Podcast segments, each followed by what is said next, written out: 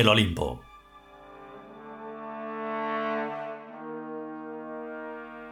Vigésimo sexto capítulo.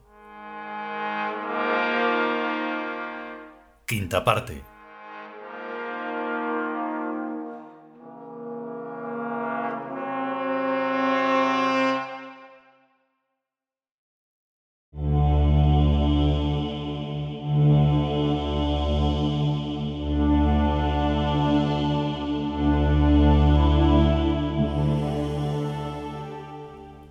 Negocio, vamos. Dice Thor soltando una carcajada. al pan pan y al vino vino. Nuestros ojillos observadores se fijan mucho en los más pequeños detalles de la oferta y la demanda y demás cosillas dinerarias y fabricables.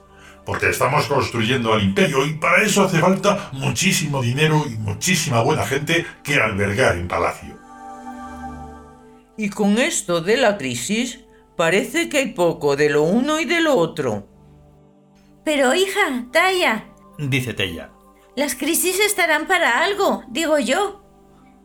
Para hacernos la puñeta a los arquitectos y a los ingenieros. Dice Talla sacudiéndose la melena.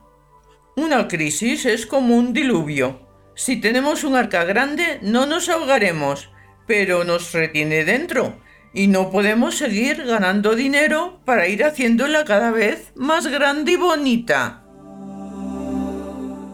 El problema es nuestra ambición, dice K, que nos hace perder la perspectiva de las proporciones. El imperio es ya como un barco de gran calado, mientras que los negocios humanos son barquichuelas. La crisis ha hecho que todos nos hundamos 50 centímetros, lo que para una barca es el hundimiento, mientras que para nosotros son solo 50 centímetros menos de altura, y a eso lo interpretamos como hundimiento. Hombre, al paro no nos vamos a ir. Dice Talla con algo de desahogo. Ni ahora ni nunca. Dice K. Vendamos más o vendamos menos, siempre seguiremos trabajando al límite de nuestras posibilidades y talentos. El trabajo bien hecho es lo que importa, tenga o no compradores. Ya los tendrá si no los tiene ahora. Nosotros desdeñamos lo efímero perecedero y todo lo que tiene al tiempo en contra. Las modas, la falsa economía y sus deudas, lo facilón, la chapuza, lo barato. Y solo trabajamos en lo que pueda perdurar millares de años. Para nosotros la crisis medieval que siguió al Imperio Romano no supuso ninguna ruina, ya que después lo recuperamos, vendiendo a nuestras anchas en el Renacimiento todo lo que estuvimos fraguando durante la Edad Media. Pues ahora haremos lo mismo. A mí esto de la reencarnación es que cada vez me gusta más. Exclama Lord con profundísima convicción. Esto de seguir viviendo en la Tierra durante miles y miles de años plantando jardines y bosques y selvas. Como los árboles crecen tan despacio, Dice Tella. la gente que se dedica a la jardinería somos los que más necesitamos vidas larguísimas. No te quepa la menor duda, Dice Talla. pues como la función hace al órgano, a funciones más dilatadas corresponden órganos más duraderos. No hay cosa más sana Dice Tella. que los objetivos a largo plazo. No debemos olvidar Dice Thor. que en las edades medias hay muchos peligros para las vidas y las haciendas de la gente rara como nosotros.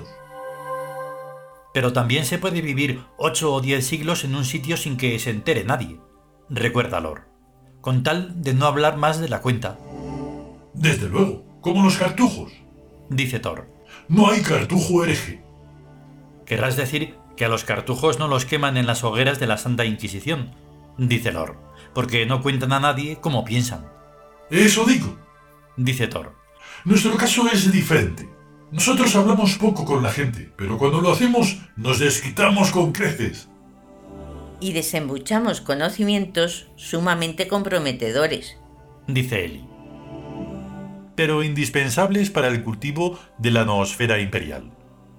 Dice K interviniendo de nuevo en la conversación. Nuestra supervivencia no es solo ni principalmente corporal, sino mental. Nuestros espíritus se alimentan de ideas nutritivas y enjundiosas, sin las cuales languidecen y se duermen. Necesitamos, pues, cultivar y obtener ideas sobrehumanas con las que saciar nuestras mentes. Pero para ello es necesario sembrar tales ideas en los campos mentales adecuados convertidos en noosféricos por consenso. Por ejemplo, lo que ahora estamos haciendo, desarraigar las malas hierbas cristianas del campo noosférico occidental y sembrar en este campo las ideas de la reencarnación y del politeísmo. Esto no puede hacerse sin armar un gran escándalo, que en épocas anteriores nos habría llevado a la hoguera, y que en estas épocas actuales también van a tener sus más y sus menos, pero nos es inexcusable tener que hacerlo, porque de ello depende nuestra inmortalidad. Ahora bien, predicar ahora la reencarnación y el hipoliteísmo no es peligroso, pero resultaría ser una tarea completamente inútil si no desarraigáramos al cristianismo y si no combinamos esta doble operación con la superación de la humanidad por la ciudad. Esto es como escardar, plantar y abonar, todo a la vez. Me hago cargo, dice Thor. Un campo noosférico es una cultura. Antes el área está en Barbecho, que es como está actualmente Occidente desde la Revolución Francesa, que, reconozcámoslo, fue la que dio el golpe de muerte al cristianismo y nos dejó el terreno apto para replantarlo. Solo accidentalmente, dice K. La Revolución Francesa fue contra el ya por entonces completamente falseado derecho divino, no contra el cristianismo aunque este evidentemente resultó pateado en el evento. No se erradican las malas hierbas de un campo con solo pisotearlo, dice Eli. La operación de erradicar los hierbajos es mucho más sutil y precisa de herbicidas. La cosa va de química y no de mecánica. Durante 20 siglos el cristianismo vino hibridándose con todas las culturas populares que encontró a su paso formando una serie de productos que no son ideológicos, sino ambientales. Una noosfera de biología mezclada con los mitos permanentes ahora denominados como vírgenes y cristos. En realidad, el cristianismo no existe en ninguna parte, pero de alguna manera habrá que llamar a lo que necesitamos erradicar en el occidente.